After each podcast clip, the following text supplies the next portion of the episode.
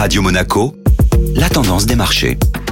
Radio Monaco, la tendance des marchés avec Société Générale Private Banking. Aurélie Lombardo, bonjour. Bonjour Benjamin. Les marchés ont clôturé la séance hier en ordre dispersé. Les bourses mondiales semblent effectivement marquer une pause en ce début de semaine, malgré des indicateurs économiques encourageants et une première vague de résultats trimestriels positifs. La prudence relative des investisseurs s'explique notamment par une semaine chargée en publication de résultats. Outre-Atlantique, c'est près de 80 sociétés de l'indice S&P 500 qui dévoileront cette semaine leurs résultats, parmi lesquels Johnson Johnson, Netflix ou bien encore Schlumberger. L'entreprise Coca-Cola qui fait partie de cet indice a d'ailleurs publié ses résultats hier. En effet, le fabricant américain de soda a annoncé un chiffre d'affaires trimestriel meilleur qu'attendu par les analystes. La reprise progressive de l'activité et l'assouplissement des restrictions liées à la pandémie dans certaines régions du monde ont stimulé la demande des consommateurs. Le dynamisme de la demande, notamment en Inde et en Chine, ont permis de compenser la relative faiblesse de l'Amérique du Nord et de l'Europe de l'Ouest. Le chiffre d'affaires net a atteint 9,02 milliards de dollars contre 8,6 milliards de dollars un an auparavant. Aurélie Lombardo pour la tendance des marchés. Merci.